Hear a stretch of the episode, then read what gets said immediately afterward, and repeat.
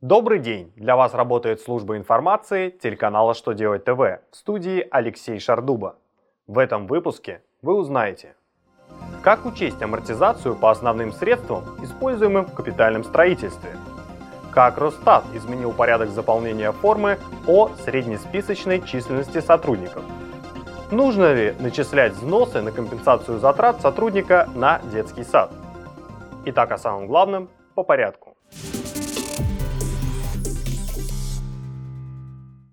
Амортизационную премию по основным средствам, задействованным в капстроительстве, нужно включить в первоначальную стоимость объекта строительства. Минфин пояснил, что начисление нужно производить только за период строительства, так как только эта часть амортизации относится к расходам на возведение объекта капстроительства. Для учета амортизационной премии в расходах не обязательно дожидаться окончания строительства – ее можно учесть в прибыльной базе на дату начала амортизации этих основных средств.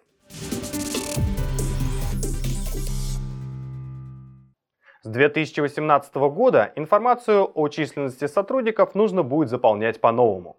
По приказу Росстата среднесписочное количество сотрудников в форме P4 не нужно будет включать тех, кто находится в отпуске по беременности и родам и по уходу за ребенком, в том числе и усыновленным непосредственно из роддома. При этом новая норма не будет действовать на сотрудниках, занятых по неполному рабочему дню или работающих из дома с сохранением права на пособие.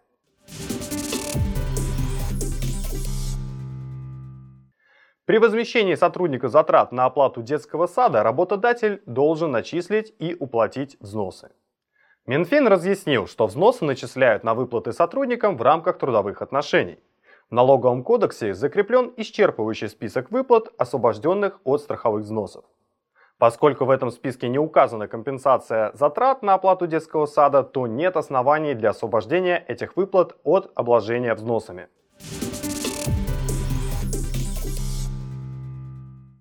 На этом у меня вся информация. Благодарю вас за внимание и до новых встреч.